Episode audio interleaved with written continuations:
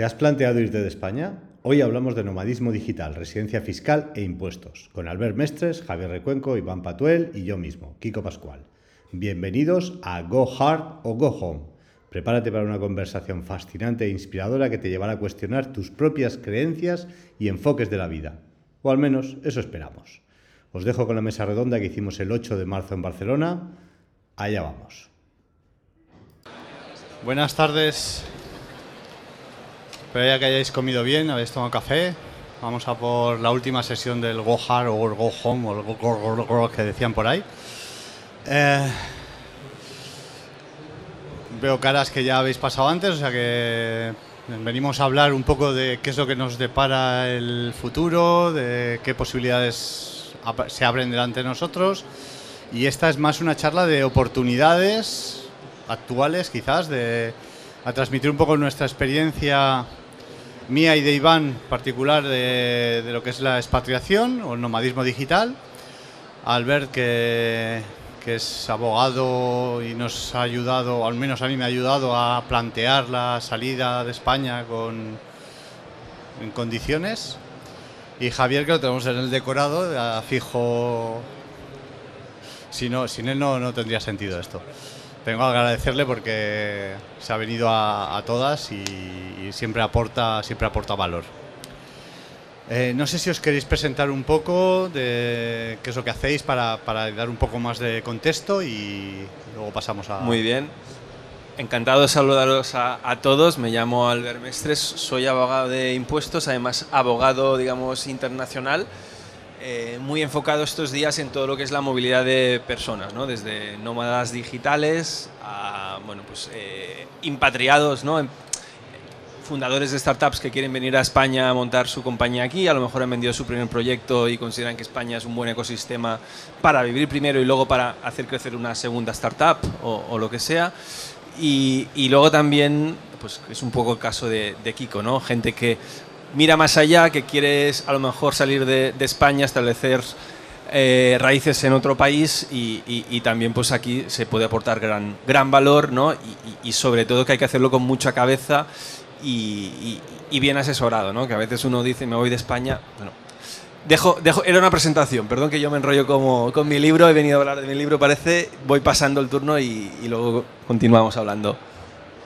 Bueno, pues yo soy Iván, me he presentado esta mañana también. Eh, me dedico a la consultoría financiera, eh, sobre todo en la parte de inversión, temas alternativos y bueno, pues decidí también como, como Kiko eh, mudar mi residencia fiscal por un tema sobre todo de libertades, ¿no? que, que, es lo que he venido a compartir, mi experiencia personal y, y bueno, contaros un poco cómo tomé esa decisión y, y cómo tan joven ¿no? pues se puede buscar otras salidas y, y bueno, vuelvo aquí a España un poco a, compartir también con la gente joven la experiencia de irte a un país nuevo, montar una empresa en el extranjero, ¿no? Eh, cómo, ese proceso te puede, te puede abrir la mente mucho. Y os dejo con Javier. Que bueno, yo ya estoy aquí como mm, dentro de mis muchos eh, sombreros eh, que he vestido a lo largo del día de hoy, vengo aquí como empresario y como en persona especializada también, digamos de alguna manera, en gestión de talento multinacional, con trabajos en diferentes sitios, diferentes continentes, diferentes países, un poco temas de cultura y un poco temas de eh, estas cosas tan bonitas que hay que hablar, que son fiscalidad y cómo en España somos de aficionados y queremos tanto a los empresarios. No, no se ha notado la ironía, ¿eh? Bueno, venimos de estar comiendo y hay muchas cosas de las que hemos dicho mientras comíamos que no se pueden decir porque te puede caer mucho hate y huevos, tomates y cualquier otra cosa. Pero eh, vamos a intentar eh, explicar un poco. Yo querría empezar un poco por nuestra experiencia mía y de Iván. De Yo antes que nada, Kiko, quería preguntar si en la sala un médico me es igual, pero un inspector de Hacienda lo tenemos aquí presente. Que, levante la mano. hay, allá al fondo hay uno porque igual le incomodamos. No, no, no, que, allá al fondo hay uno que está defraudando, que vaya corriendo para allá. Que... No, no, no, A ver, yo personalmente no tengo miedo al tema de inspección fiscal, gracias a tu asesoramiento en parte y a que no no tengo nada que ocultar ni que haya hecho nada que sea Y ilegal. que te ha sido de verdad, que es lo, lo- lo fundamental, Ah, bueno, sí, evidentemente. ¿no? obviamente. Sí, sí. Entonces, bueno, quería explicar un poco esa experiencia. Eh, nosotros hace años ya decidimos, yo, Marta, que queríamos vivir otras vidas, como dice Sabina, vivir eh, todas personas que nunca seré, el capitán pirata y toda, toda la historieta. Y queríamos irnos, pues inicialmente dices, oye, pues a, Irlanda o a Inglaterra y, y coger ya un poco de soltura con el inglés, a ver si lo superamos, porque... Querías ver el sol también de, de británico también, sí. eh, Ese es uno de los frenos que dices, "Uah, no pudimos hacerlo en su momento. Este año, a partir del COVID, parece que puedes cerrar la oficina, empiezas a teletrabajar, funcionan las cosas, llegas, eh, las reuniones se hacen todas por internet y nadie se queja. Nos vamos a Granada un año, un, año a vivir en Granada, sigue funcionando. Dices, pues nada, ahora podemos irnos a- a cualquier otro sitio los, yo creo que a nosotros el COVID nos ha abierto esa oportunidad y mientras estás pensando en dónde te vas a ir o qué vas a hacer estos años, descubres también que, oye, si te vas fuera, pues puedes hacerte residente fiscal de otro país, en Europa o en donde sea, y pues eh, en vez de estar pagando los impuestos que pagas aquí, pagas menos impuestos. Para que os hagáis una idea, eh, ya no voy a comparar un autónomo lo que paga aquí con lo que paga en otro sitio, pero en Chipre en particular, eh, tú tienes una empresa en Chipre, el coste de constitución lo que sea, mm, mil, dos mil, tres mil euros entre una cosa y otra, pero a partir de ahí, los primeros 1.300 de nómina que cobras, no tienes IRPF, no pagas nada. Si quieres seguridad social, pagas un 25% de eso que cobras, de lo que cobres. Si no la quieres y tienes tu seguro privado, no pagas nada. De los beneficios que tiene la empresa pagas un 12,5 si no tienes una exención por empresa tecnológica que luego le pediré a Jordi que lo he visto por ahí para que nos explique un poco eh, el detalle, que lo conoce más, de pues pasas a pagar un 2,5 de los beneficios. ¿Vale? Y, en, y comparativamente hablando, antes nos ha dado el dato Iván, en España hay 6.000 y pico inspectores de Hacienda, ¿me equivoco Albert? No sé la, no sé la cifra. Bueno, 6.000 y pico para caso. 45 millones de personas. En Chipre, para un millón de personas, hay dos inspecciones de Hacienda.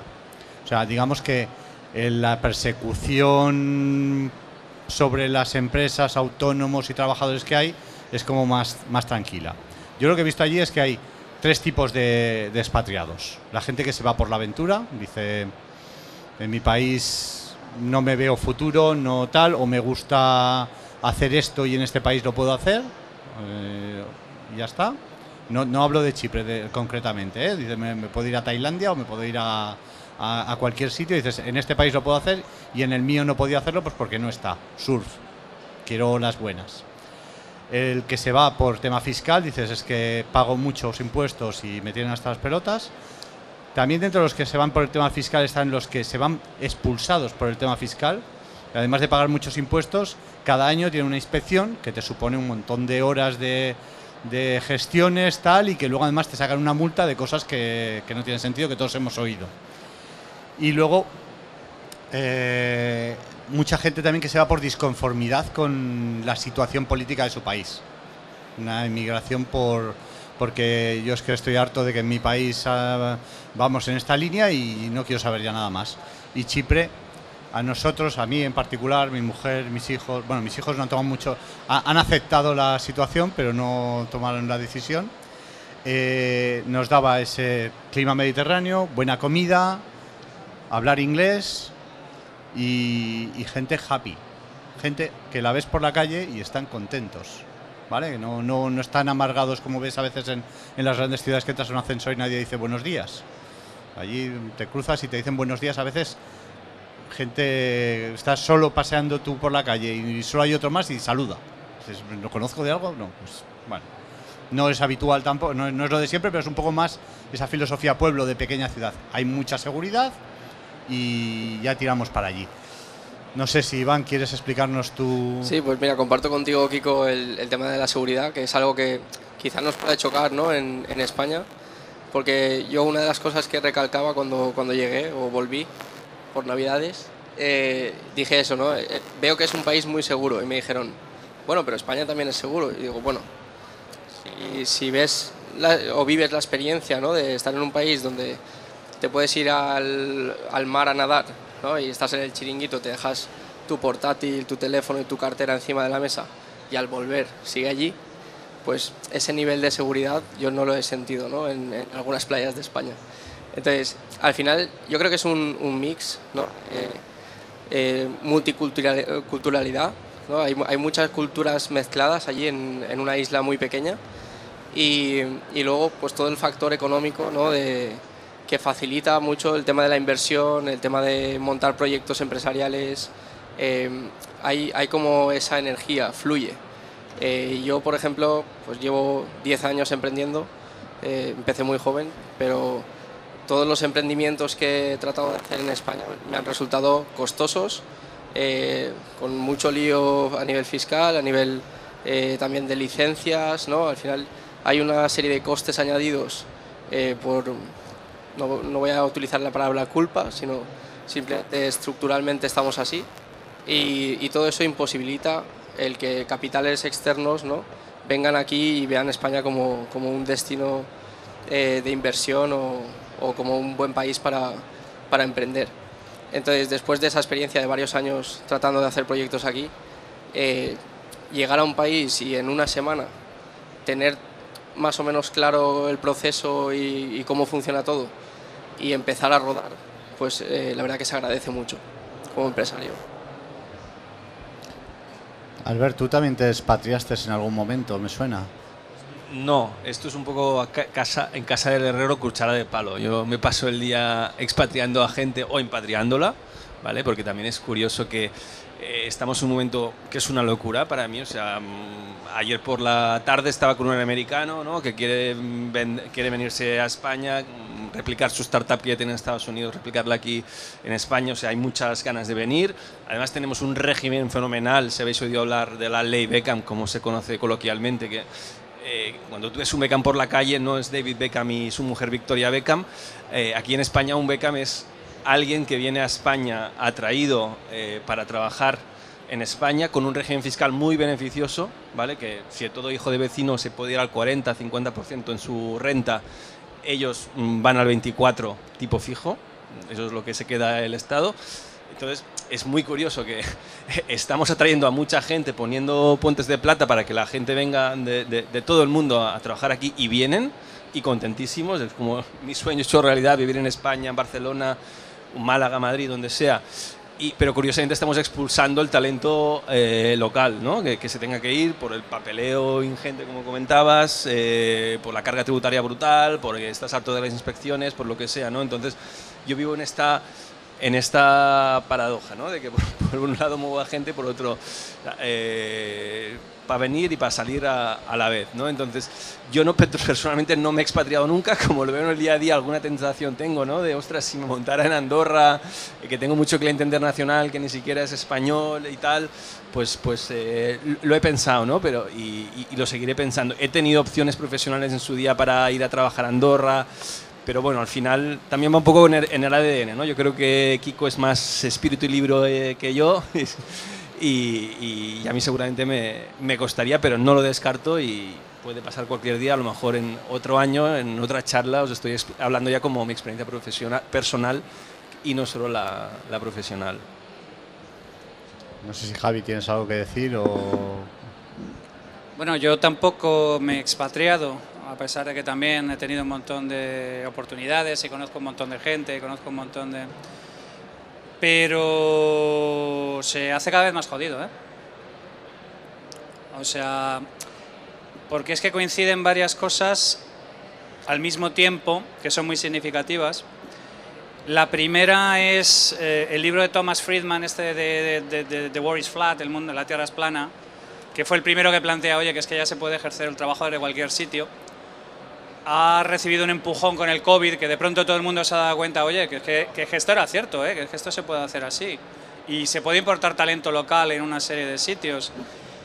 Nosotros tenemos una combinación muy complicada. Tenemos una combinación muy complicada, a pesar de que estamos en un sitio geoestratégicamente privilegiado, puente de un montón de sitios, nexo de un montón de historias, pero no... eh, el, el dinero, y corrígeme si me equivoco, eh, tiene unas reglas muy sencillas, que es como el agua, fluye por el sitio donde menos dificultades le ponen. El dinero no tiene patria, ¿no? También el se el suele dinero no decir. tiene ninguna patria, efectivamente, y el dinero es que es algo de lo que yo hablo constantemente. que, Oye, tienes que mirar las, las arquitecturas de incentivos que tiene un país a la hora de atraer inversión. Y yo personalmente creo que no, es- no- no somos competitivos, ya no estoy hablando de ser competitivos con sitios como Chipre o, o incluso Irlanda o sitios por el estilo. Es que eh, solo tenemos que ver lo que ha pasado hace nada con Ferrovial, que tiene un 10% del negocio en España, prácticamente está fuera. Ya había sacado todo su fundamento a los Países Bajos hace 5 o 6 años, nadie sabía nada. Pero evidentemente aquí tenemos que hacer un escarmiento de una serie de personas porque mm, por las razones que sea. Voy a intentar no hacer juicios morales a lo largo de la charla, aunque me va a ser bastante complicado. Entonces, yo aquí es un tema muy sencillo. Eh, sin juzgar por qué se hacen las cosas, lo que no podemos es colocar los incentivos en una dirección in- determinada y esperar que la gente se comporte de otra manera completamente distinta. O sea, Charlie Munger decía aquello de enséñame los incentivos y te enseñaré los resultados. Y yo personalmente no entiendo cómo hablamos de una cosa en público, pero luego los incentivos los, los dejamos en una dirección muy concreta. Totalmente. Yo, bueno, hablando un poco de nomadismo, eh, supongo que todos tenemos la imagen idílica de, de estar viviendo por varios sitios. He hablado con muchos nómadas digitales. Eh, me hubiera gustado, no, no, no es por desmerecer a tal, pero hay gente con la que he estado hablando que dices, hostia, es que me, encantaría tenerlo allí, pero claro, eh, está en Tailandia viviendo de puta madre y dice, yo que pinto en Barcelona y, tampoco le voy a pagar el vuelo y la estancia y no, no, no había forma, ¿no? Y me gustaría transmitir un poco esa, esa situación. Dicen, son gente que en general emprendedores, trabajan, trabajan o muchas horas o pocas horas según el momento vital, el estado de su proyecto.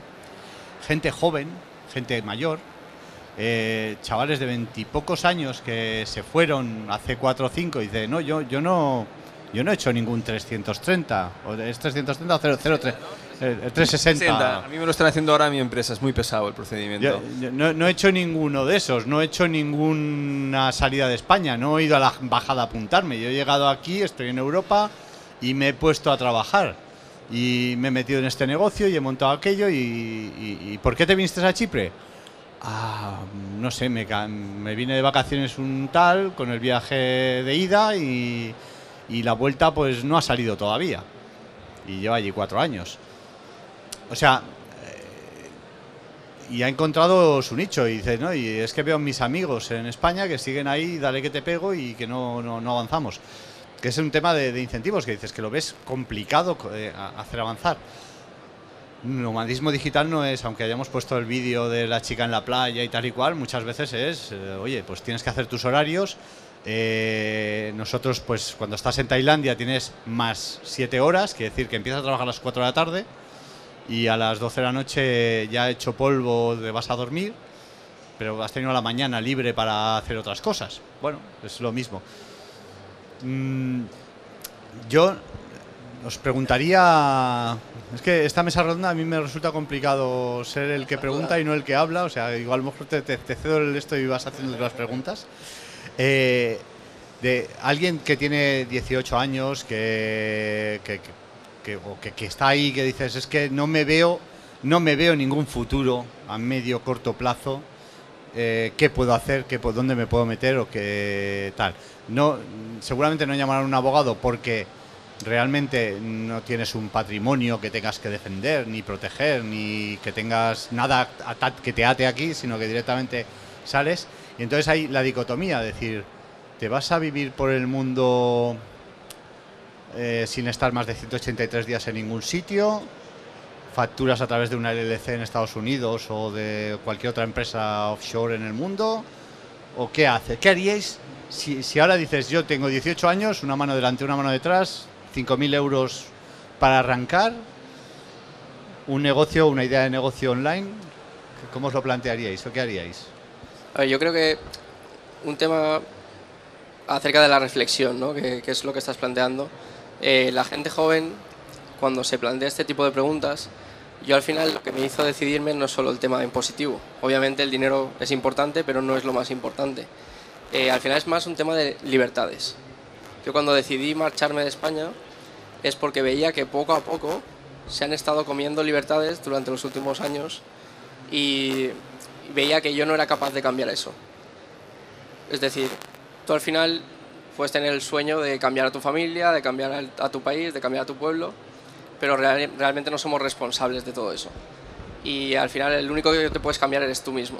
Y con tu ejemplo, pues quizá inspirar a otros a, a seguir esos pasos o parecidos, ya sea Chipre o Andorra o Portugal, pero el tema está en salir, salir al extranjero, salir a otro país, tener esa experiencia, viajar, eh, al final te hace ver otra perspectiva ¿no? y, ampliando la perspectiva muchas veces eh, accedes a información o accedes a, a, una forma de pensar diferente eh, que al final es lo que te hace crecer, personalmente. Y creo que ese salto ¿no? de, irme a otro país fue un tema de crecimiento personal. Entonces la reflexión está en, hoy en día, gracias a, gracias a Dios, todos somos libres de decidir dónde queremos vivir y qué estado ¿no? queremos que represente el estilo de vida que queremos vivir. solo un inciso, no todos.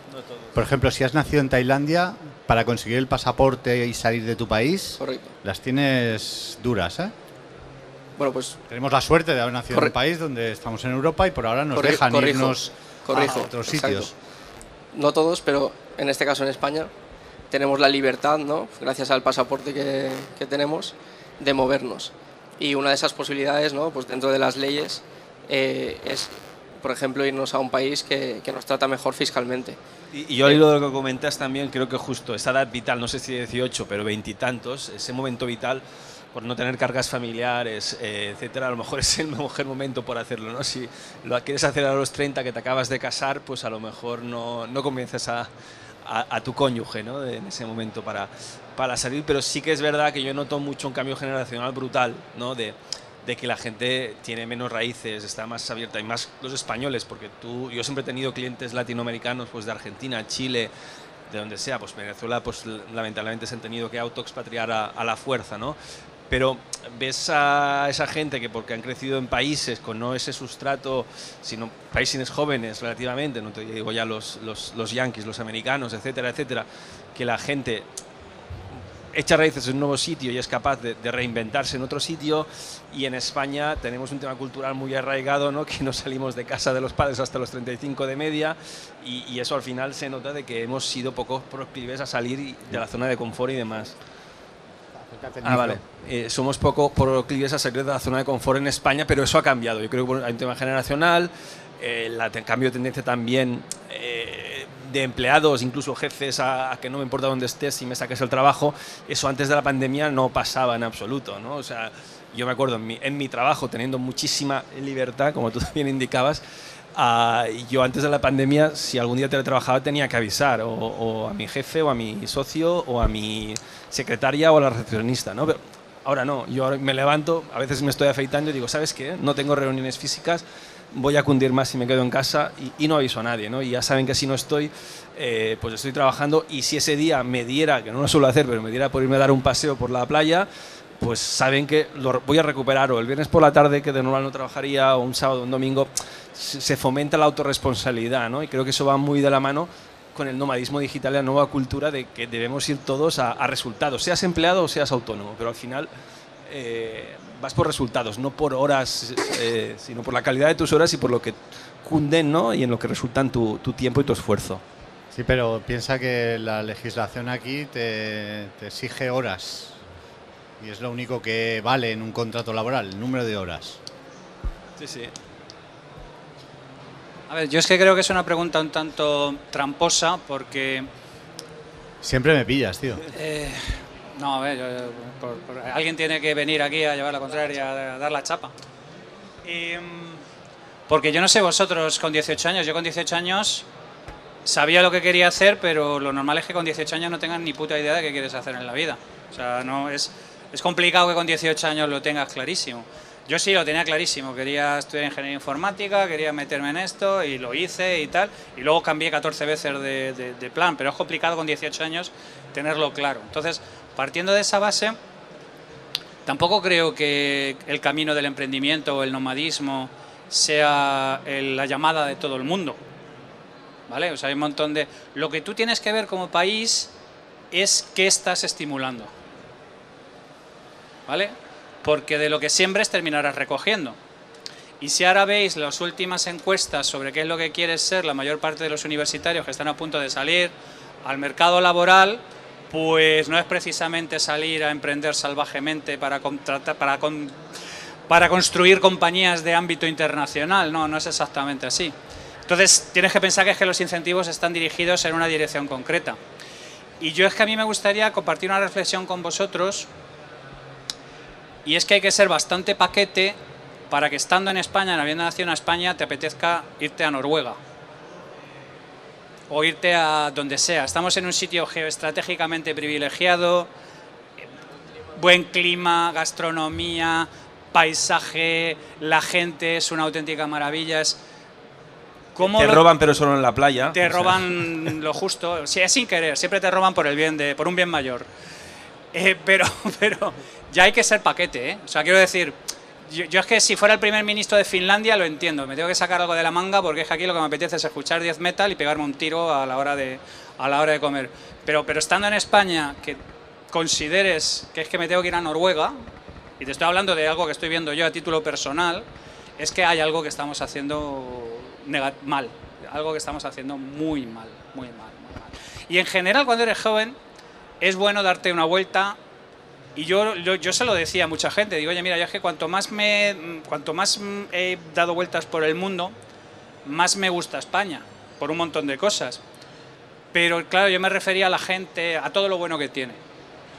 Pero llega un momento en que tú aquí tomas la serie de decisiones en un sentido contrario y terminas haciendo hostil el paraíso terrenal, ¿eh? O sea, terminas diciendo, mira, es que no, no puedo más aquí. O sea, esto tiene un montón de cosas maravillosas, pero es que me están jodiendo desde que sale el sol hasta que se pone. Y, y no estamos ahí todavía, pero la tendencia es inquietante. Sí, el, tema es ese. Si la situación, vamos a decir, la situación en vez de ser un paraíso terrenal, estuviese en Noruega, no habría ni un noruego. Estaríamos estarían todos fuera. Mm, yo, cuando hablas de como país, tal, yo la verdad es que hace tiempo que, dejé de... A ver, no, no queda... O sea, yo intento hablar con personas, hablar con individuos, y ayudar a los individuos y a todas las personas a las que puedo llegar. Y de hecho, montar esto es intentar transmitir ideas y que florezcan donde haya abono para florecer y quien pueda, oye, pues mira, es que lo estaba pensando y realmente me voy a tirar y me voy a ir fuera porque no termino de estar a gusto aquí, a ver si hay suerte, o a lo mejor no, ¿eh? y me vuelvo enseguida. Yo también considero que España, y me he visitado ya bastantes, es uno de los mejores sitios del mundo para vivir. En invierno hace un poco de frío para mi gusto ahora mismo, porque me las he pegado de buena temperatura, pero eh, es uno de los mejores del mundo. Yo no me he ido porque estuviese mal aquí, yo me he ido porque llega un momento también con 50 y algo que dices, es que quiero ver mundo, quiero eh, tal, y sobre todo quiero darle a mis hijos la oportunidad de ver otras posibilidades.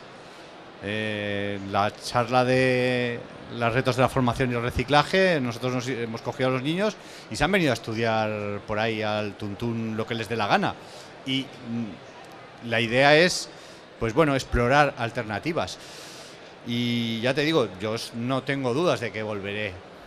Y cuando vuelva, pues volveré y me quedaré en mi pueblo, en Barcelona donde sea, no, no, tengo ni idea, pero es que ahora mismo ya no quiero hacer planes a más largo plazo de seis meses, un año. Yo ahora voy y dices, si el año que viene dónde estaré, bueno, pues sé que tengo vuelo a Kuala Lumpur en noviembre. Después, ni idea, ni idea. Ya lo iremos decidiendo según se acerque. Eh, Estas son, son conversaciones que yo, no sé si vosotros habéis estudiado todos en un instituto o en una universidad en España, pero nunca se ha escuchado, ¿no? Ni experiencias, ni testimonios, quiero decir, eh, siempre las clases y las formaciones van dirigidas a trabajar en una empresa y ya está, ¿no? o, o estudiar para ser funcionario, que es lo que ha- hablaban por aquí por primera fila. El tema de, al final, dónde están los incentivos, eh, pues es importante, ¿no? Y en, este país, por ejemplo, no se habla ni de educación financiera, que hemos estado hablando esta mañana, ni de experiencias alternativas al trabajo o al funcionariado. Entonces yo creo que esa es una de las primeras labores, instaurar de alguna forma la cultura empresarial eh, en los institutos, en los colegios, eh, que la gente hable de dinero, que hable de capital, que hable de inversión, que hable de realmente lo importante para, para crecer ¿no? y, y hacer que un país florezca y, y se genere economía que al final va a repercutir en, en todas las familias. Yo creo que siempre somos un péndulo que nos vamos al hiperprotección de la persona, no sé qué, no sé cuántos. Cuando aquí ya nos hartamos, nos vamos al otro extremo y es liberalismo máximo. Y lo mismo en, el, en cualquier tema, estamos siempre saltando de un extremo al otro sin, sin valorar que, que a lo mejor ninguno de los extremos es el correcto. Sí, y además ya no a nivel temporal te vas de un extremo al otro, sino como, como digo yo, ahora mismo eh, el Estado español está sorbiendo y soplando a la vez, lo que en teoría físicamente es imposible, ¿no? Por aquello que digo, ¿no? Que un régimen fiscal excepcional para atraer nuevo talento y que está funcionando y la gente se viene a vivir y a trabajar aquí y a, y a crear economía y echar raíces aquí en España, pero por otro lado estamos expulsando al, al talento patrio y dejándolo salir porque no le podemos dar lo que busca o a nivel pues eso no de, de- de- de posibilidades profesionales o, a o al que le va bien porque se monta su propio chiringuito no su propia empresa o es autónomo ve que los impuestos a veces no son justos y, y- y le estás invitando a irse no o sea que el momento pendular ya no es hoy sí o mañana de otra forma sino que a la vez estás en un lado para unos y en un otro lado para otro que es absolutamente de locos Totalmente. Sí. Y de hecho esto es algo que también sucede en Chipre. En Chipre eh, lo que es la fiscalidad para los residentes no es igual que para los no residentes, como Kiko como yo. Entonces, esto es algo que yo creo que al final las instituciones se van a tener que plantear, eh, crear un marco regulatorio unificado, que yo creo que ya van en esa línea. Eh, dudo que dejen de existir los paraísos fiscales, pero, pero sí que se va, yo creo que se va a reformular de cara, de cara a los próximos Es que, años. eh, porque- eh, este es un tema mollar, es que es- es- has tocado un muy buen tema.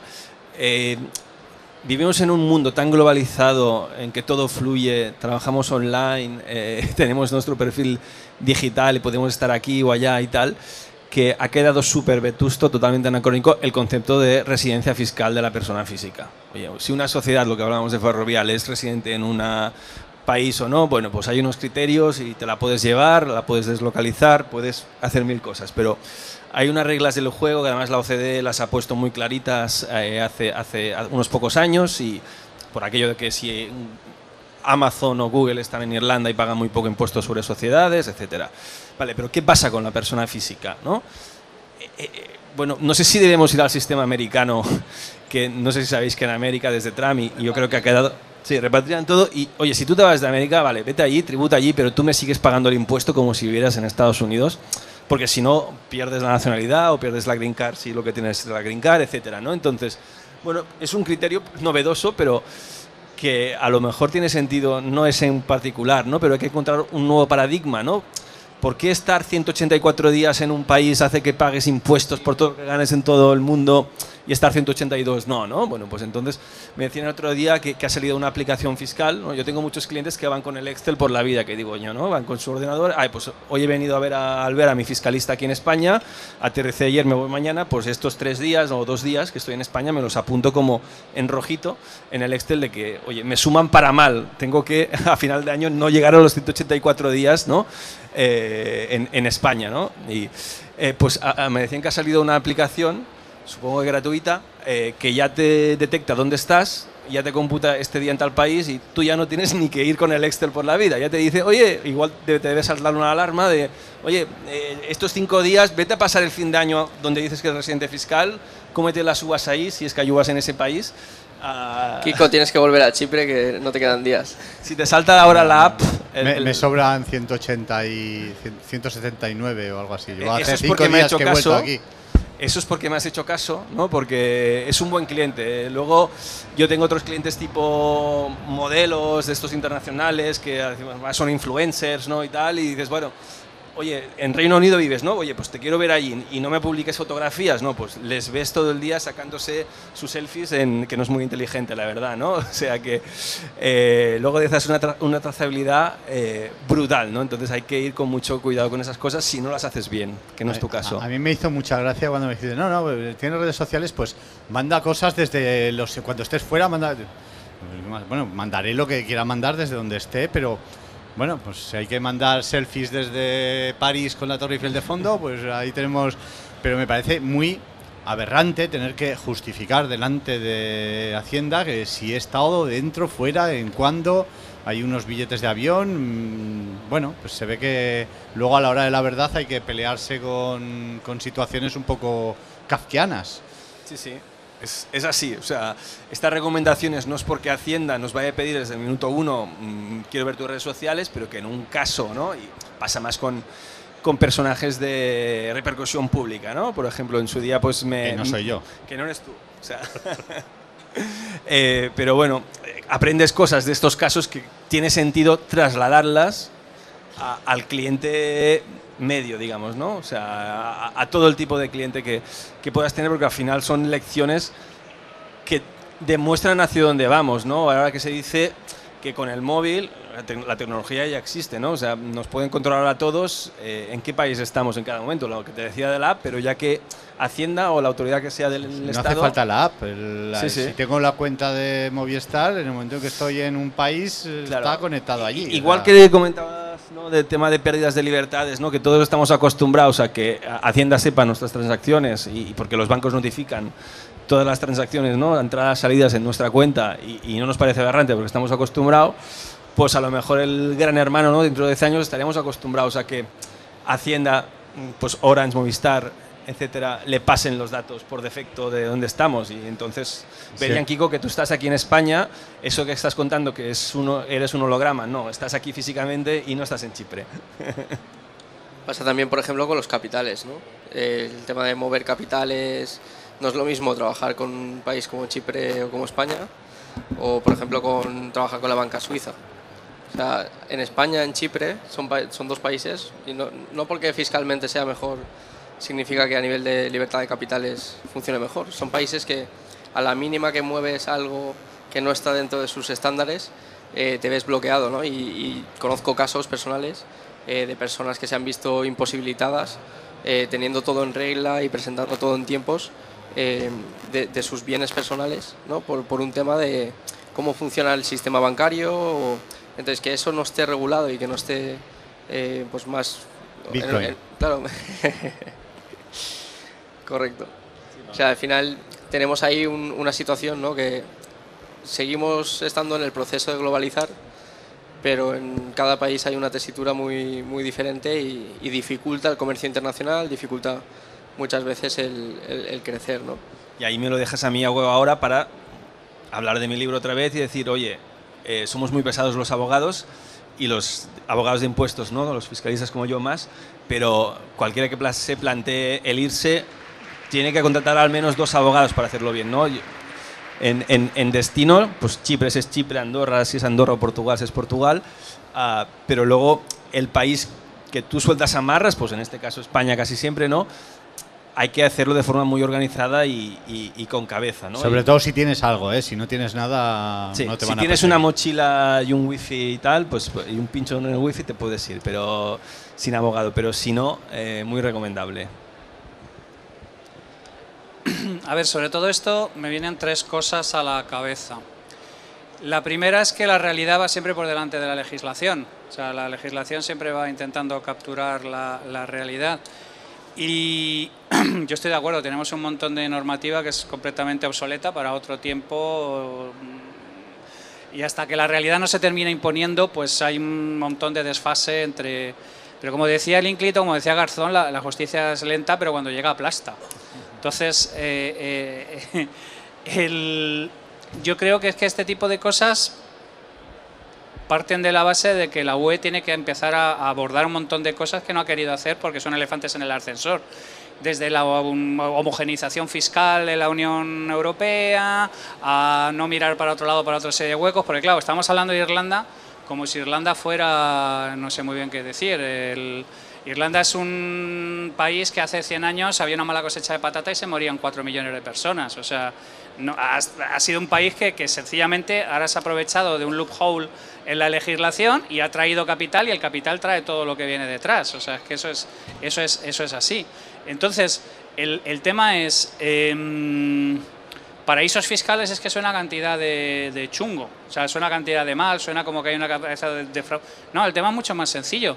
Al final los países están compitiendo por atraer talento y por atraer capitales.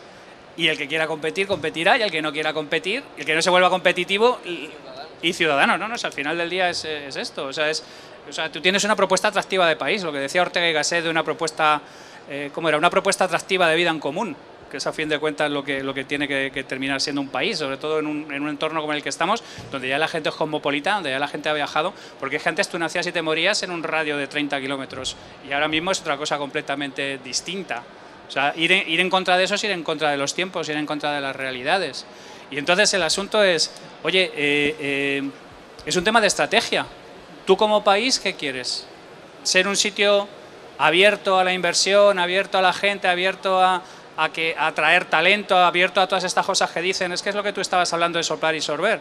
Si tú ya los discursos oficiales, este es ah, queremos inversión, queremos talento, queremos todo lo habido y por haber, y luego por el otro lado las mecánicas y las decisiones que tomamos van en, contra por, por completo de este tipo de cosas. Entonces, no puedes ir contra los tiempos, no puedes ir contra la realidad, la gente se mueve cada vez más, eh, el, nomadismo digital está aquí para quedarse, el COVID ha hecho un montón de cosas. Si tú tomas una decisión en contra de los tiempos, en contra del sidegaze, pues, pues, pues, pues terminarás pagando. Y tú puedes venir de la mierda y ponerte arriba, como le ha pasado a Irlanda. O sea, pero es que Japón era un sitio devastado por completo y devastado moralmente y, ah, para llegar al Japón de los 70. Alemania, Dresde, habían dejado Dresde como esta, como esta alfombra, totalmente destrozado por mí. O sea, es, es, sencillamente si tienes estrategia o si no tienes estrategia. Y si no tienes estrategia, pues irás a remolque y si no eres competitivo con los demás, pues terminarás perdiendo talento, inversión y todo lo que quieres proteger. Es, es el tema de siempre, o sea, pero es que el problema es que desde el gobierno nos dice, no, queremos adelgazar, queremos ponernos guapos, queremos hacer deporte. Pero, pero, luego todos los días lo que hacemos es comer un potaje, una ternera con su grasa, un donut relleno de, de panceta. Pues, así no vas y te quedas tirado en el sofá viendo una película en Netflix. Hablando de Netflix, una de las cosas que cuando vas de nómada por ahí, puedes cancelar Netflix, ¿eh? Yo eh, creo que en estos últimos cuatro meses, si me he visto cinco horas de Netflix. Esto es lo que más me está impactando de esta charla tan interesante. Que alguien puede vivir sin Netflix después de haber vivido con Netflix. Sí, porque dices, estás en no sé qué país, tal y cual, ¿qué hacemos? Me pongo una serie que además dices, bueno, ya será lo de siempre, pues chica, chico, busca chico, chico, no sé cuántos la lían, o, me voy a, a, dar un paseo a ver qué hay por ahí, a ver pues haces cosas. Y haces cosas y tienes, tienes su gracia. Se te ¿eh? abre la mente, se te abre A lo mejor el, que está viendo mucho Netflix, que pensé que a lo mejor lo que tiene que hacer es eso, ¿eh? irse de nómada digital y, dar una vuelta por ahí. Yo, eh, respecto al nomadismo, porque una cosa es la residencia fiscal en Chipre y pagar pocos impuestos, pero luego siempre salen, esto es una pregunta para Albert directamente y a lo mejor Javi también tiene idea, bueno, seguro que tiene idea, eh, Nomadismo digital es no pagar impuestos en ningún país, no estar más de 183 días en ningún país en ningún momento y supuestamente haber salido ya del país antes de tributar o antes de haber sido nada. Bueno, lo de no pagar en ninguna parte es, es el sueño de cualquier, no ya nómada digital, sino de cualquier contribuyente. Es un concepto muy antiguo que se llama eh, apátrida fiscal, ¿vale? Así como nadie quiere ser apátrida porque al menos todo el mundo quiere tener una nacionalidad en algún país pero lo que es la fiscalidad a la gente le gusta menos, ¿no? Entonces, eh, todos aspiramos a ser apátridas fiscales y si alguien lo puede hacer en efecto es un nómada digital, porque puede estar 30 días aquí, 30 allá, pero obviamente a los estados no les gusta por defecto una patria, con lo cual a la que tú, yo siempre digo lo mismo, ¿no? Puedes estar menos de la mitad del año en España, pero si España es el país que más tiempo has estado, aunque a lo mejor has estado 40 días y nosotros 20, 20, 20, 20, 20, ¿no? Por pequeños bloques, eh, además España tiene una legislación fiscal que te atrae mucho, ¿no? Si, tú te vas de, España pero te dejas a la mujer y a tus hijos aquí, se, se, supone que tú también sigues aquí. Tienes la carga de la prueba, ¿no? Como diría Irene Montero, tienes que ser tú quien demuestras ¿no? que, te ha sido de verdad. Y te pueden decir, no, vale, usted no ha pisado España, pero su vínculo sigue aquí porque está... Uh... Yo estoy, estoy, pensando más en gente, en gente joven, en gente que, que, que está arrancando, que me los he encontrado. Dicen, no, bueno, yo ahora mismo... Eh, tal, y que por lo que me han explicado alguno que ha sido nómada, eh, apátrida fiscal, que ha estado viajando en varios sitios y facturando desde una empresa en Estados Unidos. Sí, pero eso probablemente es, pues eso, son tan jóvenes que tú eres un estudiante que salías igual en la creación de la renta de tus padres que te ponían para reducirse el gasto, pero no eres un contribuyente, ¿sabes? O a lo mejor has trabajado eh, eh, un pequeño trabajo de verano X tiempo y eres poco menos que, que, un ente, un fantasma fiscal, porque no, no, tienes un track record ahí. Entonces puedes aspirar a eso, como decías, no, no haces ni un modelo 030 de salida de España, eh, no comunicas nada a Hacienda y ni estás ni si te espera. ¿no? Entonces eso puede funcionar, pero funciona sobre todo por un tema de, de no visibilidad, de que no tienes ese impacto. ¿no? A veces te encuentras con alguien que eh, oye, no, mira, es que he creado tengo una inversión en criptos o una startup que voy a vender, pero no he hecho nada de ruido. Oye, si me voy de España sin hacer ruido y la vendo pues sin venir en ninguna parte, pues sí, puede funcionar. Pero si España viera en algún momento que hay un español que por poco tiempo que haya pasado, pero sigue con cierto vínculo con España, que sea, digamos, familiar y tal, España me va a reclamar. Va a decir, eh, ven para acá. Aquí. ¿Sabes? No, no, no le puedes decir, eh, soy apátrida fiscal porque fíjate que no he estado más de, de un mes en ningún país. ¿no? Pero Hay bueno. que sacar el certificado de donde estés. ¿no? Correcto. Y otra cosa que te lo den allí y que ese certificado pues, pueda ir a misa o no. Antiguamente tú tenías un certificado de residencia fiscal chipriota y con eso ya eh, eran la, la, la, las puertas del paraíso abiertas. Y no nadie te lo podía toser. Eso ha cambiado y hoy en día te lo pueden cuestionar, te pueden revisar igualmente, ¿no? Entonces ahí se están poniendo también más, más duros.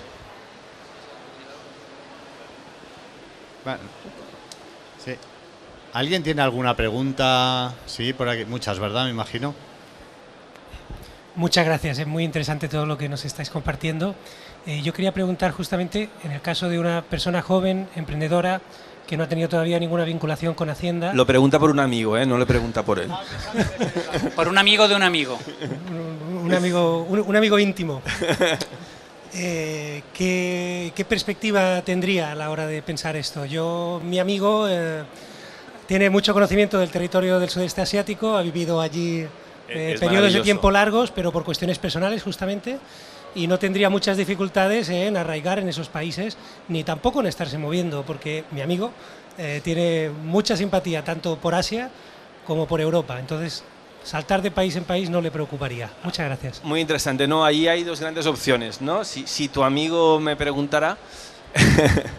eh, hay, dos formas de hacerlo, ¿no? En, en la fiscalidad, a veces la, la, vía como pulcra, correcta, que a veces conviene seguirla, pero a veces curiosamente no el, el, hacerlo a lo bruto no como decía él no sin, sin, sin, sin pensarlo mucho y con cierta inconsciencia a veces como en la vida la inconsciencia te ayuda no entonces sí que es verdad que en un caso así si nunca has tributado tienes un proyecto empresarial o algo que te puede rendir dinero en, en un plazo de tiempo que no necesitas estar en España oye eh, te puedes ir de España casi sin notificar nada. Sí que es verdad que seguramente por aquello de que decimos los abogados preconstituir prueba, dejar rastro, dejar mejor tarjeta de presentación, seguramente sería valdría la pena hacer un, un modelo 030 que se hace en 10 minutitos.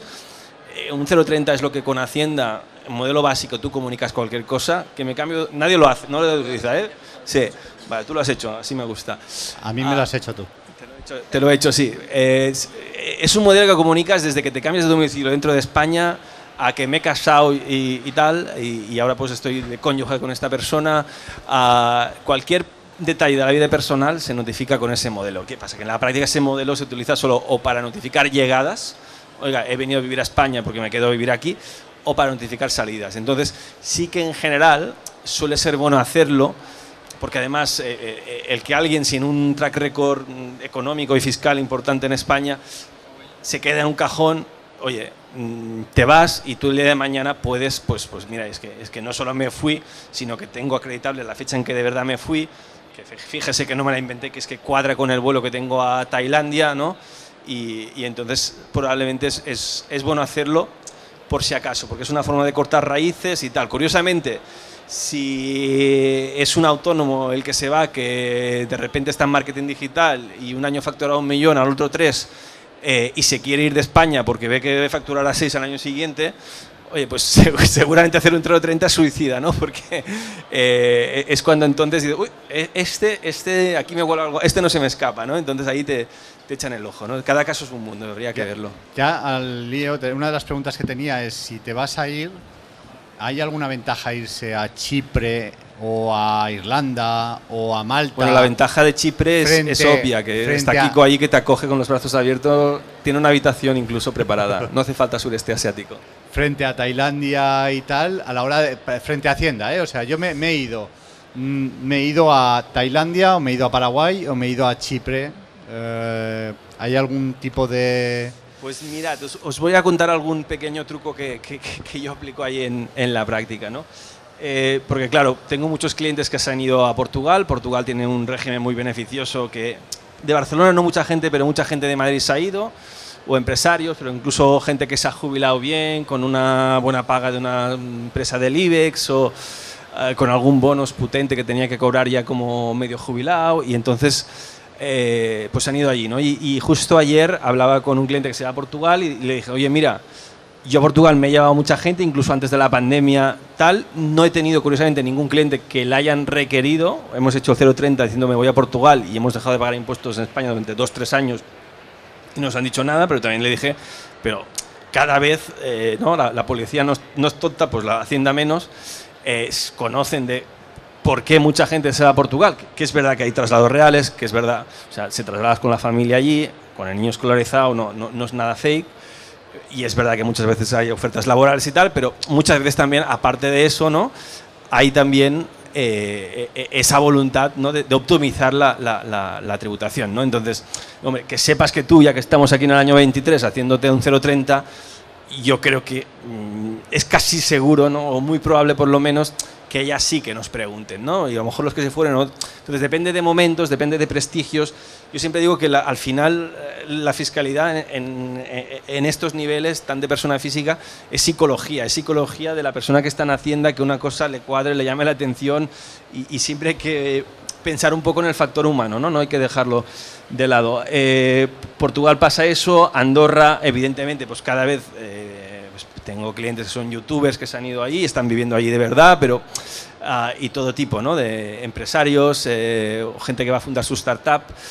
Eh, entonces, bueno, pues eh, muchas veces tenemos aquí pues a un sueco o a un argentino que le está yendo bien su startup, que es una startup que al final el know-how suyo, se lo puede llevar ese intangible fácilmente a cualquier parte del mundo, un poco más, un caso más de nomadismo en ese sentido, ¿no?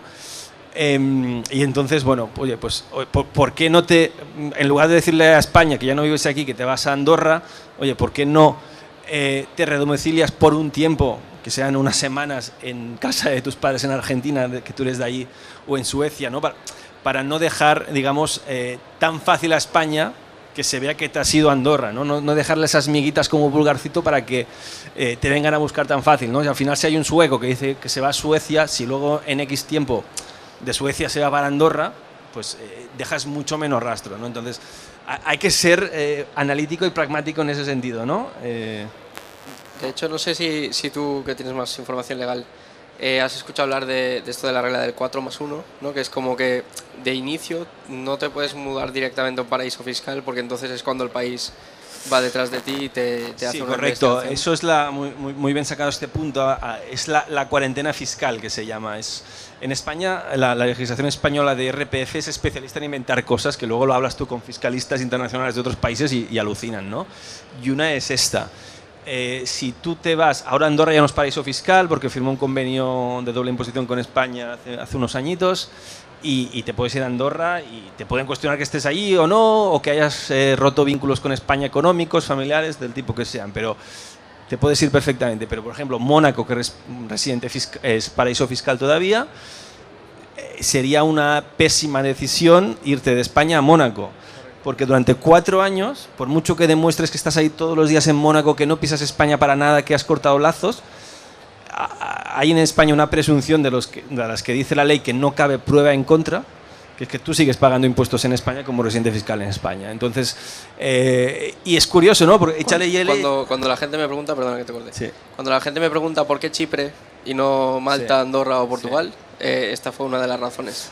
Malta ya no es paraíso fiscal. Pero Chipre, Chipre no estaba en el radar y... Correcto, Malta ya está más, en ese sentido que comentaba Kiko, está ya más manida, más tal, más, más usada tiene otro prestigio, ¿no? Eh, o desprestigio en ese sentido, ¿no? Eh, y, te pueden mirar más, ¿no? Entonces, bueno, pues hay esa absurdidad, ¿no? De que eh, si te vas a Mónaco cuatro años sigues pagando en España, en cambio si te fueras un año a vivir a, donde sea, a Chipre, que no es paraíso fiscal, y, al cabo de un año te vas a Mónaco o Dubái, que también que no, tampoco es paraíso fiscal, aunque parezca mentira, pues bueno, eh, ya cortas ese lazo con España y ya no te aplica esa regla de los cuatro años, ¿no? Con lo cual a veces echa la ley, echa la trampa, ¿no? Pero que sí que hay que tomar mucha conciencia de, qué movimiento haces, qué país eliges, por el tema personal obviamente, pero también por el fiscal y, cuáles son los timings de, implementación.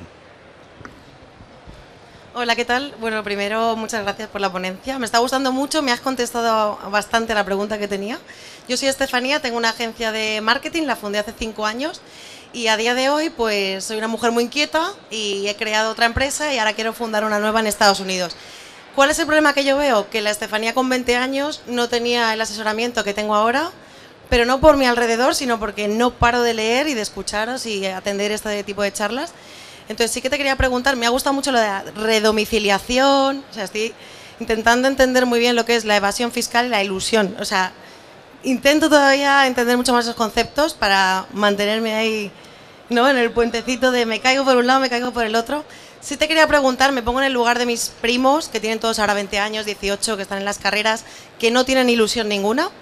También por los talentos que representamos en mi agencia, que son todos influencers, que son youtubers, eh, hacen de todo, eh, tienen talento, pero también yo siempre digo que tienen que estudiar. De ahí otro proyecto personal, no me enrollo más. Mi pregunta es, ¿qué le dirías a un chaval de 20 años? ¿Qué tiene que hacer ahora? ¿Monta su empresa en España? un emprendedor, hablo sobre todo, vete fuera, estudia una carrera. Me gustaría que os mojarais un poco, que entiendo que es difícil, pero quizás es algo que nos gustaría escuchar, ¿no? Un poco vuestra opinión sobre eso. Yo, le he intentado preguntarles antes eso, pero se han escaqueado, por un, han salido por la tangente rápidamente. Una pregunta muy personal, ¿no? Y, al final, eh, yo, desde mi experiencia, ¿no? Como, como una persona joven emprendedora, que desde el inicio de mi carrera profesional ha tratado de, emprender proyectos, de montar empresas. El hecho de irte fuera y experimentar en otro país, además con las ventajas fiscales que estamos hablando, eh, el montar un proyecto, montar una empresa y, aprender el proceso, creo que es algo que todo el mundo debería vivir. Y entonces sí que les invito, ya sea por cuenta ajena o por cuenta propia, eh, a vivir en otros países, a conocer a otras personas, a ver otros modelos de vida, porque en España está muy perseguido, por ejemplo, el homeschooling. ¿no? Vamos a sacar un tema tedioso o, pícaro, pero por ejemplo yo tengo, tengo un amigo que ha luchado mucho ¿no? para demostrarles que no es legal el perseguimiento que hacen a las familias que quieren hacer homeschooling en España. Eh, y así, pues otros tantos ¿no? ejemplos de cosas que en España parece que son eh, poco comunes, pero no son ilegales. Entonces, a esto me refería cuando hablo del tema de libertades, ¿no? De cuando te vas a Chipre, pues yo creo que a nadie en Chipre, nadie en Chipre le, ha, mm, preguntado o le está acosando ¿no? a Kiko sobre cómo educa a sus hijos. Y, de la misma manera, pues el, cómo constituir, por ejemplo, cómo crear un patrimonio, eh, si las personas se planteasen bien qué me costaría construir un patrimonio en España durante los próximos 15, 20 años de mi vida y cómo podría llegar al mismo patrimonio trabajando en otro país como es Chipre, pues haciendo números, que eso es un cálculo muy rápido, se darían cuenta de que con mucho menos esfuerzo de trabajo, que es un concepto que, he comentado en la charla de esta mañana, al final el esfuerzo de trabajo es el tiempo de vida que tenemos, que todos tenemos el mismo, eh, pues multiplicado por el valor que tú aportas ¿no? en, en el mercado. Entonces, si tú haces esos números y por tu trabajo te están pagando X y con ese X es con lo que co- cuentas para cubrir tus costes de vida y, con, y, y ahorrar, invertir, etc., eh, al final tienes que tomar muy buenas decisiones para no verte con 40 años sin recursos, sin ahorros, sin patrimonio, que es lo que nos estamos encontrando hoy desgraciadamente en nuestra sociedad. Es la parte de una familia con dos sueldos y los tres hijos trabajando, eh, difícilmente llegan a final de mes, eh, no pueden alquilar una vivienda en el centro de Barcelona, o sea, todos estos problemas que estamos enfrentando eh, es un tema estructural y podríamos entrar muy más a fondo, no es la charla de hoy, pero al final en, en la pregunta que me has hecho, que no sé si te voy a responder, eh, yo le invito a, a cualquier persona joven a viajar eh, y a tener experiencias en otros países porque te abre los ojos ante a lo mejor cosas que tú no puedes ver desde aquí y que, y que por el entorno ¿no? Eh, no eres capaz de, de vislumbrar. Y, y bueno, eh, en mi caso personal, yo por ejemplo desde que salí a Chipre, eh, creo que en un año he estado en 10 países y ha sido mucho movimiento, ver muchas caras desconocidas, ¿no? conocer culturas diferentes. Todo eso no lo, a lo mejor lo hubiese podido hacer en España, pero el estar aquí, quizá la comodidad, el entorno, el estar siempre en el mismo círculo de, de personas, el idioma, todo, eso te, limita y, creo que es un- una parte que, que no te deja avanzar en, en algún sentido. Yo para añadir aquí te diría ¿no? a, esos primos que tienes tan jóvenes que no hay una fórmula mágica, pero y todos los caminos llevan a Roma, pero sí que eh, un poco en el sentido que dice él, ¿no? Lo importante, yo no soy un buen ejemplo, ¿eh? yo, yo me he expatriado, pero solo a Madrid, que sigue siendo España, o sea, pues, sigue siendo el mismo país. Eh, con lo cual no, no soy un ejemplo, pero sí que eh, yo cuando busco gente para mi equipo, pues, pues notas ¿no? de que no solo te domina el inglés quien ha estado un tiempo en Estados Unidos, sino que tiene un tema cultural distinto, ¿no? más abierto, más multicultural. Y entonces, que se muevan, a, que, vean mundo eh, y luego ya habrá tiempo para decidir dónde se estableces por plan de vida, a, por tema de ecosistema empresarial que te puede beneficiar, etcétera, ¿no? Pero eh, sí que es verdad que cuentan con una ventaja esta generación, que el know-how es muy fluido que tienen ellos y, sí, es su propia mochila, ¿no? Muchas veces. Eh, entonces, así como, oye, si un- alguien en el año 80 me dice, tengo 25 años, ¿dónde creo una fábrica? Bueno, pues la crean en España y, y luego en 10 años se quiere mudar a Andorra, pues no podrá porque la fábrica de botones está en, en Barcelona, ¿no? Y, no se la puede llevar tampoco a ninguna otra parte del mundo. Ahora es todo tan fluido que si ellos empezaran a hacer el, su startup en España, si ven que el proyecto crece, oye, a lo mejor la pueden muy fácilmente, ¿no? Y, y de forma legítima llevártela de España, ¿no? Porque si ellos se van, se llevan el proyecto seguramente en, sí mismo, ¿no? Con lo cual, las decisiones eh, que tomen ahora no les va a condicionar la, la residencia fiscal ni de ellos ni de sus eh, proyectos empresariales, ¿no? O sea que tienen esa flexibilidad, por suerte. Yo, yo por añadir un matiz, eh, si, si me haces esa pregunta directamente a mí, yo te tendría que decir, háblame de tus primos uno por uno. Porque cada uno tiene su contexto, cada uno tiene su historia, cada uno tiene sus particularidades y habría que gestionarlo. Pero a mí hay una cosa que has dicho que sí me, me, me llama mucho la atención y va mucho al hilo de lo que hemos estado diciendo. Que es que estás diciendo de gente con 18 o 20 años en plena flor de la vida que dices que se están muriendo de asco. Yo ahí personalmente ya creo que estamos introduciendo un... Si tú con 18 o 20 min- años no tienes... No, es que no sabéis cómo están las estadísticas de suicidio adolescentes. Estamos en, en máximos históricos. Algo estamos haciendo mal. Porque los países de verdad son ilusiones. O sea, Japón estaba hecho una mierda, Alemania estaba hecho una mierda, Irlanda ha sido la última mierda del universo conocido. Pero cuando un país tiene una ilusión común, tiene un tema donde ir, pues ese país levantará cabeza por más en la mierda que esté. Pero cuando un país está deprimido, un país no va a ninguna parte. Y este es un tema que, que, compartiendo todo lo que han dicho los compañeros desde los aspectos más técnicos, yo creo que deberíamos reflexionar un poco sobre cómo gente con 18 o 20 años que se tendrían que estar comiendo el mundo están jodidos porque no ven futuro y, están de... O sea, es que, es que me, al- me alucina, la verdad. A ver, tienes razón. viéndolo desde el lado país, dice, teníamos que llevar a España al psicólogo y que le haga un tratamiento y tal, pero eh, los incentivos no van hacia allí, no nos, no nos van, mm, no va a cambiar. Entonces, al final tienes que ayudar a las personas individualmente y yo sí que te voy a contestar. Yo, imaginándome a mí mismo con, ahora tengo 18 años, tengo una cuenta de TikTok con no sé cuántos seguidores que me da para ganar 600 euros al mes. Y tengo la disyuntiva, ¿qué hago con estos 600 euros al mes? que ¿600 me- menos impuestos o 600 no, no, impuestos? Factura 600 euros. O sea, ya voy ahí, ¿eh? Te- Tengo la disyuntiva. Bueno, ¿qué hago aquí? Para cobrar, me doy de alta autónomo, mm, empiezo a pagar la asesoría, tal cual, no sé qué, y al cabo del año me sale a pagar.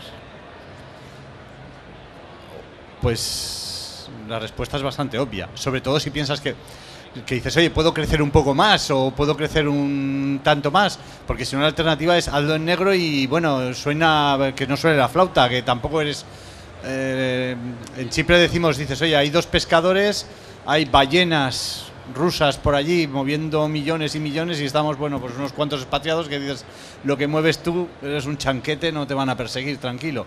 Pues en el caso de alguien que factura o que puede ganar 600, pues puedes tener la suerte de que no te enganchen, pero es que ya van buscando por todos los sitios, entonces mm, no lo sé. Sea, He puesto el precio en 600, he puesto lo que facturas en 600 porque está en el punto donde es que sales a pagar. O sea, tú pagas todo, lo pagas todo y aún tienes que poner más dinero. Eh, y yo creo que ese es uno de los problemas de, la situación empresarial o de emprendimiento en España, de que dices, oye, es que un emprendedor, bueno, sí, ahora ahí está lo del emprendedor primer año 50 euros o no sé qué, pero si no te has dado de alta nunca y puedes haberte dado de alta una vez, me tuve de baja porque no funcionó y ahora ya, toma, empiezas por pagar taca taca. A mí, eh, muchos otros países dices, es que no empiezas a pagar hasta que no llegas a un- al sueldo mínimo vital. Y dije, oye, pagaremos a partir de aquí. Mm, Antes es un poco absurdo. Bueno, pues no lo sé. Eh, yo en 600 igual no te da para vivir en Chipre, pero por los pelitos en Tailandia puedes vivir, una habitación compartida, la comida es muy barata, buena temperatura, podrías vivir tú solo, ¿eh? O sea, si dices eh, estás viviendo en casa de tus padres y llegan 600 euros, pues... eh, En Latinoamérica también. en Latinoamérica también. O sea, y en Paraguay pagas cero impuestos por, por cualquier cosa que, que hagas. O sea, Paraguay lo- la única in- vías de ingreso del Estado son la venta de electricidad de la gran presa de Iguazú y aranceles de entrada. El resto no pagan por ningún lado. Dices, bueno, pues eh, hay mil opciones y, yo entiendo, es que me veo en esa situación, ¿eh? de, decir, tengo em- un trabajo, estoy consiguiendo empezar a hacer tal, mi hijo está ahora vendiendo libros en Amazon de, para colorear y ha facturado, ha vendido siete libros, ha ganado 3 euros o, o 10 euros. Se tiene que, legalmente se tiene que dar de alta en autónomos. Está haciendo una actividad empresarial y tiene que empezar a pagar 50 si quieres al mes durante un año y luego sea, a lo mejor no ha llegado al break-even de, de pagar los autónomos y ya le están subiendo a 350. N- No tiene sentido. Pero es algo que yo ya he de- desistido de pelearlo. O sea, eh, hubo un tiempo que dices, no, es que tenemos que cambiar el mundo, la sociedad, el- tenemos que hacerlo así, deberíamos ir para allá. Eh, a, mí, a que me hace caso, no me hace caso nadie. Entonces yo ahora me, focalizo, hemos montado esto, pues eso, para intentar transmitir algo de, esa experiencia que hemos vivido por ahí, decir, pues yo con 18 años facturando 600 y tal, pues o iría por el negro o me iría a Tailandia. Si sube más y si te enganchan, corre a Tailandia. No, puedes, no pueden pillarte, pues tal. Eh, hasta que prescriba, yo qué sé, es que... Y además legalmente tampoco puedes pagar a un abogado. Este, este señor mm, es muy bueno. Entonces...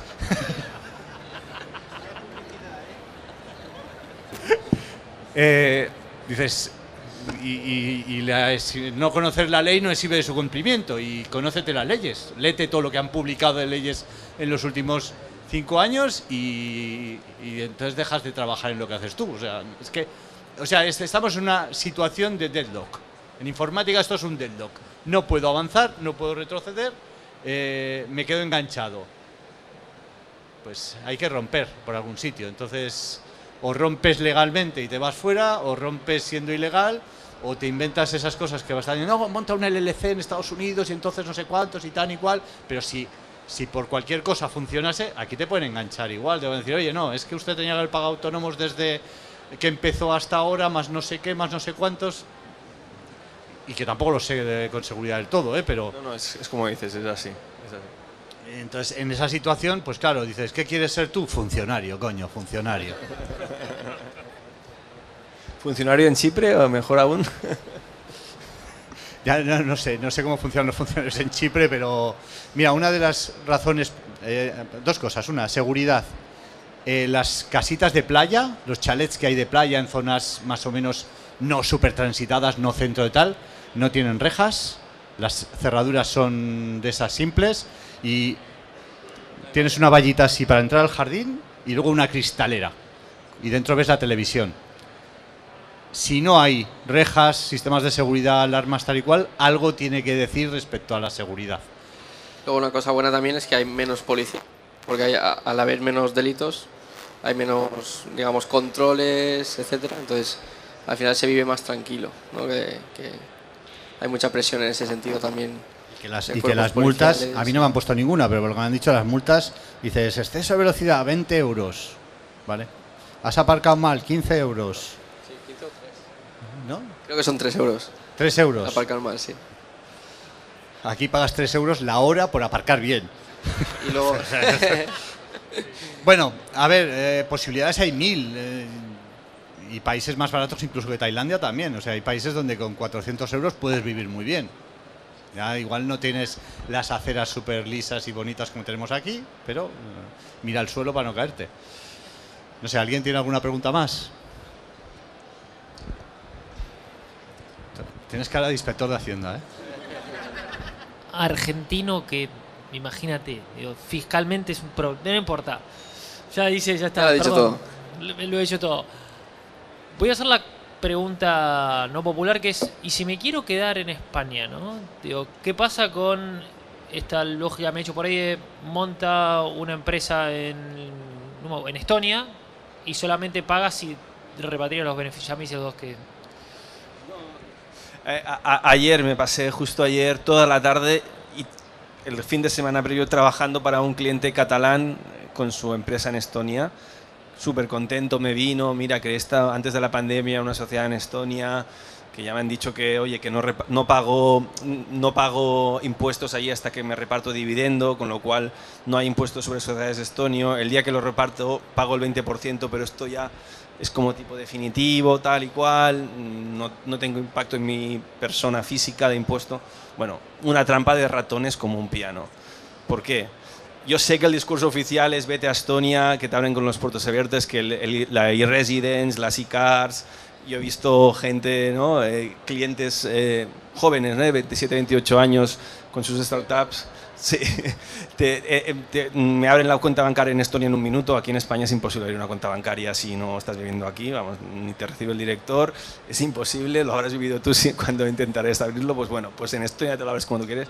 Vale, pues lo que os decía antes. Una cosa es el destino que ahí te abren las puertas y Estonia pues, hace un marketing genial de atraer a toda esta gente, como ahora me comentaban que también lo está haciendo Rumanía, Bulgaria, en algún país, eh, en algunos ámbitos particulares.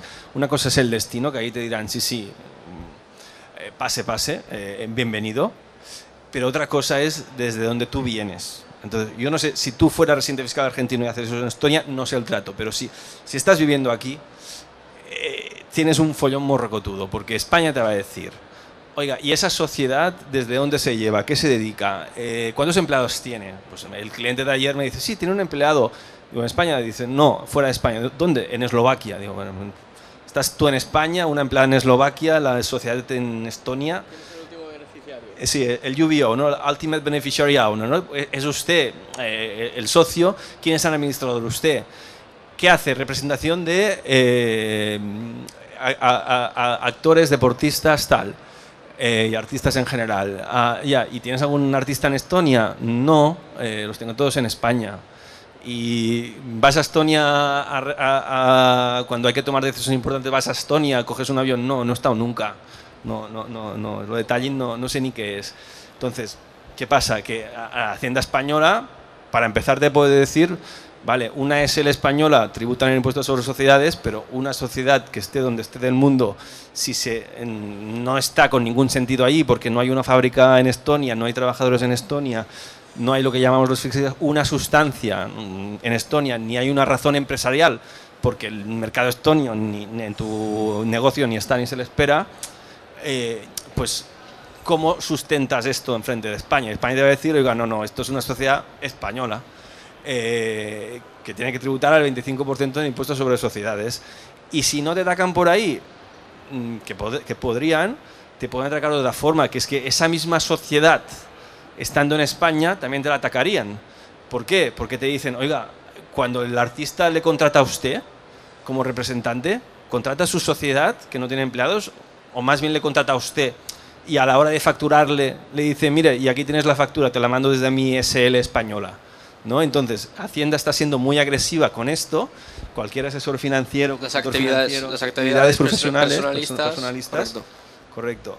te las atacan. Entonces, ahí es que tienes un doble problema porque por un, o, triple, porque por un lado España no te acepta que sea residente en España la, sociedad, uno, o sea, que sea residente Estonia la sociedad, dos, eh, España no acepta ni siquiera que fiscalmente tengas esa sociedad, aunque estuviera en España, por el tipo de actividad que estás haciendo muy personalista, eh, y tres, tienes otro problema, que aquí es donde nos las eh, estamos nos las veremos y nos las, y llevamos con este cliente, que es, vale, y encima Estonia, ahora no te lleves la sociedad para España, porque Estonia tiene una expectativa de que le vas a pagar el 20% el día que repartes el dividendo, o si te llevas la sociedad, te va a pedir ese 20%. Bueno, pues ahora a mí, hoy he estado hablando con un abogado de Estonia y tal, para ver qué ideas podemos hacer, pero está en una triple, o sea, ni de broma abras Estonia. Y si lo abres, yo encantado, me vienes a ver, te hago un presupuesto y te saco como, puedo, como pueda de, ahí del lío. Pero no, honestamente, no, ni Estonia ni ninguna, ni Delaware, si tú no tienes nada que ver con Delaware, eh, olvidemos de todo eso porque al final es pan para hoy, si es que hay algo de pan para hoy, y, hambre para mañana. Entramos otra vez en, la línea de evasión, elusión, delito, no delito. ¿Alguien tiene alguna otra pregunta? Seguro que hay muchas, ¿eh? O sea, os veo con cara de, dudas. ¿No? ¿Alguna pregunta para algún amigo? Sí.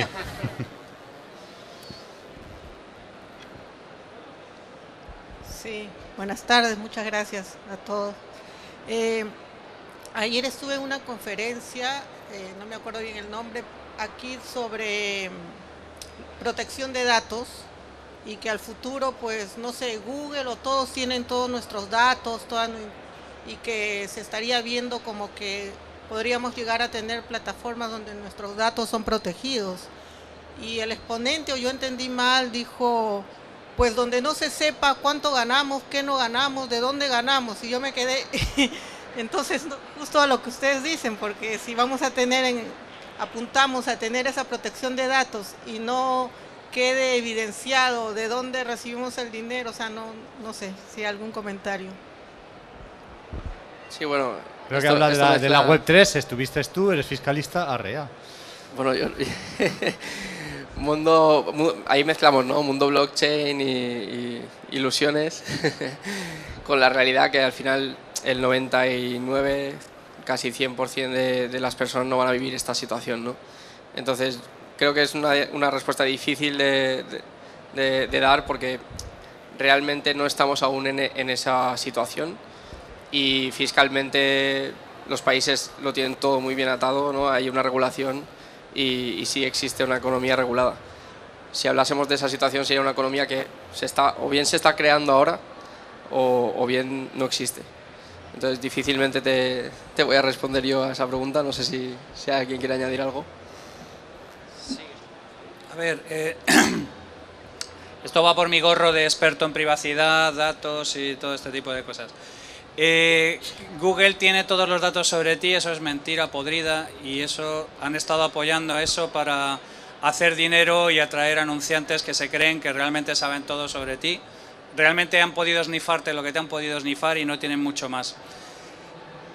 Así que, y de hecho Google y Facebook se van a comer una buena sesión de no salir de los tribunales en los próximos 5 o 6 años. Ya veremos qué paisaje queda detrás de la batalla. Pero claro, entrar en Web3 es como entrar directamente en, como entrar en la Deep Web. ¿vale? O sea, es entrar en una especie de mundo ajeno a la control, a la fiscalización, y el problema es que donde no hay control tampoco hay ley. Entonces la mayor parte de la gente no quiere control, pero sí quiere ley. Entonces me temo que ese tema potencial tiene mucho potencial sobre el papel, pero la inmensa mayoría de la gente, pues como la Deep Web, que lleva ahí... O sea, hay posiblemente 10 veces más páginas en la Deep Web que en la web conocida, pero es que en la Deep Web entras en un territorio donde no hay ley. Y además, tú, si tú quieres ver de dónde va la innovación siempre, tienes que ir a dos industrias, la delincuencia y el porno. Entonces, rápidamente ves, eh, montan Deep Web, montan quiénes los primeros usuarios de Bitcoin y todo esto. Silk Road, que era un sitio donde podías contratar un sicario para pegarle un tiro a alguien. Entonces, yo siempre he visto eso como una especie de tecnoutopía complicada por el hecho de que ef- efectivamente ahí no hay control, pero es que tampoco hay ley. Y no todo el mundo está cómodo operando en sitios fuera de la ley.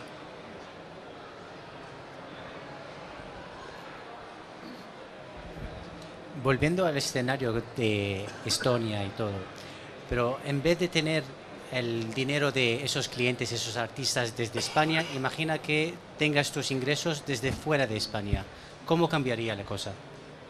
La cosa sería muy distinta, pero siempre y cuando el socio, el, el UBO que decíamos, ¿no? el, beneficiario último, el administrador, el socio de la compañía, estuviera también fuera de España. ¿Vale? Porque el, el problema. Si tú estás como persona física en España, eres representante de futbolistas y tienes, pues en Argentina llevas los artistas ah, y quieres la sociedad en Estonia, el problema lo tienes, sigues teniendo igual, porque usted desde dónde, pres, dónde tiene el know-how en su cerebro, dónde tiene el prestigio. A no ser que tengas algún socio también dentro de esa eso compañía. mismo. Otra cosa que haya un socio estonio y no un socio, un testaferro, no, sino- no, no alguien de paja, sino alguien real. Entonces, ahí sí se, puede dar el caso, ¿no? Yo, por ejemplo, si eh, yo, ¿no? Que, he tenido, como decía antes, ¿no? alguna tentación al respecto, pues, oye, llega un momento que tengo tantos clientes en- internacionales, igual el 80%, mis facturas van fuera, oye, pues yo a través de mi despacho facturo con IVA y, eso se queda en España, lo que genera, pero es verdad que si yo estoy en Andorra y tengo el cliente en Latinoamérica, ahí sí que queda fuera de las garras de España, por muy nacional español que sea yo. Pero yo tengo que estar en Andorra o en Estonia si quiero facturar desde Estonia.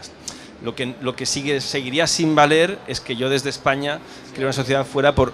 Otra cosa, a lo mejor ahí podríamos empezar a hablar, pues si eh, el los clientes, los, eh, los representados están en Argentina y la sociedad es argentina y además hay una sustancia viajo a Argentina, ¿hay algún socio ahí idealmente? O no lo hay, pero ah, oye, necesito un empleado allí que lleva el día mm, con los representados de allí y yo hago otro tipo de labor, pues ahí se podría empezar a sostener, ¿no? Pero lo, de me meto una sociedad en cualquier país del mundo, no hago un targeting de ese mercado, no, el mercado de ese no me interesa, ahí es donde hace aguas. Bueno, pues nos hemos pasado un poquito de la hora, pero bueno, si alguien tiene alguna pregunta más, no hay. Si tenéis algo que hacer por aquí o. ¿Una pregunta más? Venga. Hola, ¿cómo están? Eh, ¿Se puede... ¿Cuál sería la forma de traer cripto? Él no ha dicho que es argentino, pero creo que es evidente. Sí. Em, ¿Cuál sería la forma de traer eh, cripto sin pasar por Hacienda eh, y sacarlo que no sea por un ITM? Para una, ami- a mí, ¿por qué me das el micro? Esto, hay gente por ahí que hace. Fuera de micros. No, no, no. A, ver, eh, yo, yo creo que si traes criptos y mueves dinero aquí, pues vas a tener que pagar Hacienda y, y es lo que tienes que hacer.